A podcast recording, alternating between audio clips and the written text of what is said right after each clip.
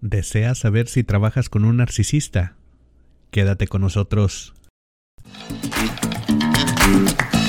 Estás escuchando Emotional Paycheck con el doctor Jaime Leal, un podcast dirigido a líderes de equipo y profesionales de la gestión de talento. Retén talento en la empresa. Incrementa la productividad y las ventas. Un espacio para incrementar el pago emocional de tus colaboradores. ¿Listo? ¡Comenzamos!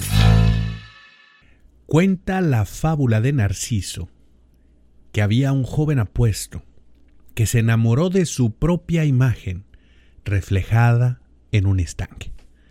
A pesar de que muchas personas intentaron hacerle ver la realidad de lo que ocurría y alejarlo así de su obsesión, Narciso no podía resistirse a su propia belleza y se quedó un día mirando su reflejo hasta que cayendo al lago murió.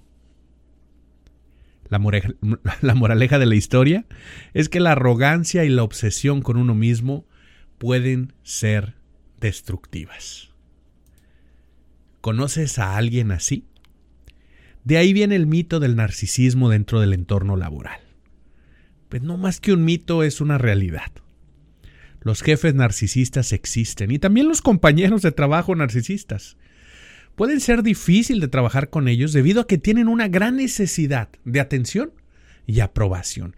Siempre quieren que se les esté viendo, siempre quieren que se les esté aprobando, dándoles atención. ¿Conoces a alguien así? Alguien en tu entorno laboral tal vez viene a tu mente en este momento, tal vez en el trabajo en el que estás actualmente o en un trabajo en el que estuviste previamente, pero tú estás recordando en este momento a alguien que requiere demasiada atención. Estos jefes en particular, o cuando estas personas llegan a un puesto de liderazgo, suelen tener una alta estima, una autoestima tan alta, que pueden ser demasiado exigentes con sus empleados. A continuación te presento cuáles son las cuatro actitudes típicas de un jefe narcisista. Esto de acuerdo al Instituto de investigación narcisista que, existe, por supuesto. Número uno, mira, aquí va y así como te las voy a ir diciendo, te pido que pienses en aquellas personas a tu alrededor y veas cuáles son los que van cumpliendo con todas las que voy a mencionar. si, si, nada más es una, pues no, ¿verdad? No seas tan duro. Pero mira, vamos a ver la primera. Ya la comentábamos de alguna manera. Necesidad constante de atención y aprobación. Un jefe narcisista puede necesitar constantemente la atención y la aprobación de sus empleados. ¿Cómo lo hice? ¿Qué pasó? Mira qué bien lo hago, ¿verdad? Que soy bueno, ¿verdad que sí? Y en el momento que lo critiques, va a responder negativamente, porque es muy sensible, se va a enojar o se va, a alterarse o va a tomar represalias, porque no puede tolerar la crítica. Imagínate, es como que a Narciso vas y le agitas el agua del estanque donde estaba disfrutando de su belleza. Número 2. Falta de empatía. Un jefe narcisista puede tener dificultades para ponerse en el lugar de sus empleados y comprender cómo se siente, por supuesto, Puede ser indiferente a las necesidades y sentimientos de su equipo. ¿Por qué? Pues porque lo más importante es él. No hay nada más importante que él. Entonces, pues no va a ser muy empático. Llevamos dos, fíjate. Constantemente necesitando atención y no es muy empático. Vamos a la siguiente. Bueno, ya, a lo mejor ya estás diciendo, ahí ya califica mi jefe, ¿verdad? Vamos a ver la tercera. La tercera es ausencia de responsabilidad. Por supuesto, cuando las cosas van mal.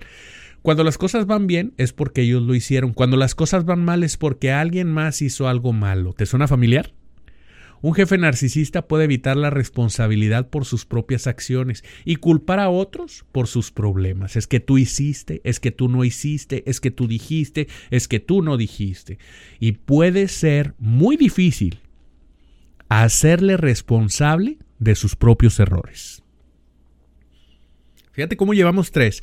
Y es por eso que digo, una golondrina no hace verano, cuando vamos viendo cómo se van formando las personalidades.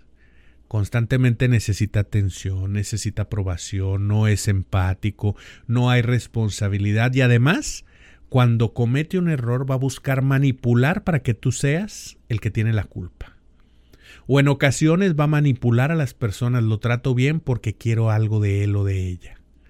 Sé caerle bien a la gente, sé hacer lo que a ellos les gusta, sé atraer su atención, porque en eso me especializo, porque en eso estoy todo el tiempo, dicen ellos. Estos cuatro características son típicas, pero vamos a, mencionar más. Ya estamos encarrerados aquí, se ha ido muy rápido este episodio. Eh, vamos a decirte tres más. Fíjate, si ya llevas ahí cuatro y dices, oye, mi jefe cumple con las cuatro, pues cuidado, ¿verdad? Vamos a darte tres más. Si también cumple con las otras tres, pues córrele. Ahorita te vamos a dar un, ejemplo de lo que puede suceder. Eh, pero no sin antes, quiero invitarte a que visites Amazon y busques el libro El método del salario emocional. Busca el libro El método del salario emocional. Está disponible en Amazon y contiene toda la metodología para convertirte en un agente del bienestar y el salario emocional en tu empresa. Incluso sin presupuesto, incluso desde puestos que no tengan mucho liderazgo, puedes convertirte en un agente del bienestar siguiendo las indicaciones que ahí vienen en el libro. Espero que te agrade, es un libro muy completo, tiene más de 350 páginas, viene muy ilustrado, es un libro grande que utilizamos como libro de texto en la certificación de embajadores del salario emocional. Muy bien, volvamos al tema del el líder narcisista. Vamos a la siguiente. Poco respeto por el derecho de los demás. Obviamente. Si están manipulando, si es un líder manipulador, pues por supuesto que no va a respetar a los demás. Puede violar los derechos de los demás. No tiene problemas en hacer daño. Es decir, si te pones en su camino, te va a llevar entre los pies. ¿Por qué? no tiene respeto por los demás, porque no tiene empatía, ya lo habíamos comentado, porque no se siente responsable, porque necesita la atención y va a hacer cualquier cosa por tener la atención que necesita. Y además, son líderes, fíjate que va la número 6, necesitan el control. Un jefe narcisista puede tener una necesidad obsesiva de controlar a su equipo y puede ser muy crítico y muy exigente. Puede ser difícil trabajar para alguien así. Por supuesto. Muy crítico, muy exigente, quiere controlarte todo el tiempo, quiere decirte exactamente cómo hacer las cosas. Y si salen mal, te va a echar la culpa. Y la número siete, que esta es la distintiva, porque algunas de las otras se pueden repetir en otros comportamientos más sociopáticos, pero en esta se distingue mucho el narcisismo, la arrogancia y la grandiosidad. Un jefe narcisista puede mostrar su arrogancia, una alta autoestima, hacer promesas que son imposibles de cumplir, confiar demasiado en su forma de actuar, en su conocimiento, ser peligrosamente optimista, tener pensamientos de que es posible hacerlo todo solo porque es él o es ella. Cabe mencionar que esto es para ambos géneros.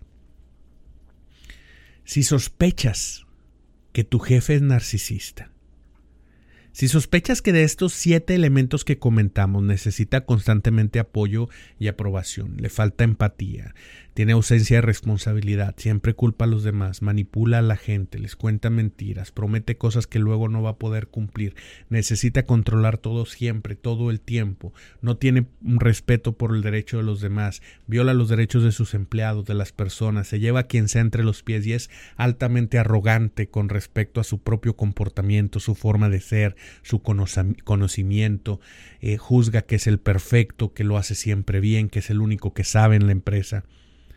Si tú sospechas que tu jefe tiene estos comportamientos o algún compañero de trabajo, es importante que protejas tu bienestar y que busques apoyo. Trabajar para alguien así o trabajar con alguien así puede ser definitivamente muy estresante y puede afectar tu salud mental. Si sientes que estás en una situación insostenible, no dudes en buscar ayuda ve a terapia. No para que aceptes tu trabajo y lo, lo, trabajes mejor. Y, no, no, ve a terapia porque seguramente en terapia vas a entender rápidamente que tienes que cambiar de empleo. ¿Verdad? Muchas veces las personas confunden y dicen, oye, la terapia es para aceptar aquí todo y seguir donde mismo. No, señor, a veces vamos a tomar decisiones y nos vamos a separar del trabajo o nos vamos a separar de otras personas o vamos a dejar a ir algunos familiares o amigos que nos están haciendo daño. Es importante normalizar acudir a terapia. Yo voy a terapia, yo te recomiendo que vayas a terapia. ¿Cómo ves estos comportamientos del jefe narcisista? ¿Conoces alguno? Déjame un mensajito si conoces alguno, me encantaría saber tu opinión y te invito a que adquieras el libro del método del salario emocional disponible en Amazon. De verdad, un libro muy completo. Eh, me ha encantado escribirlo. Es un libro que contiene pues toda la metodología para mejorar el salario emocional en las empresas.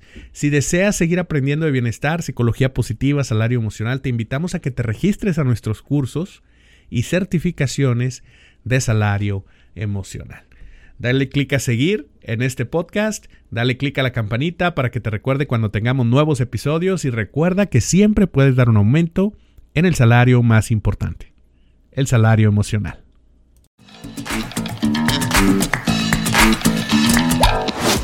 Gracias por acompañarnos en un episodio más de Emotional Paycheck, una producción del Instituto Canadiense de Pago Emocional.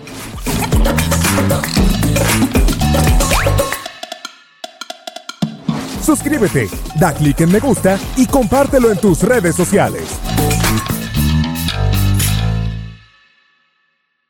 Emotional Paycheck Institute of Canada.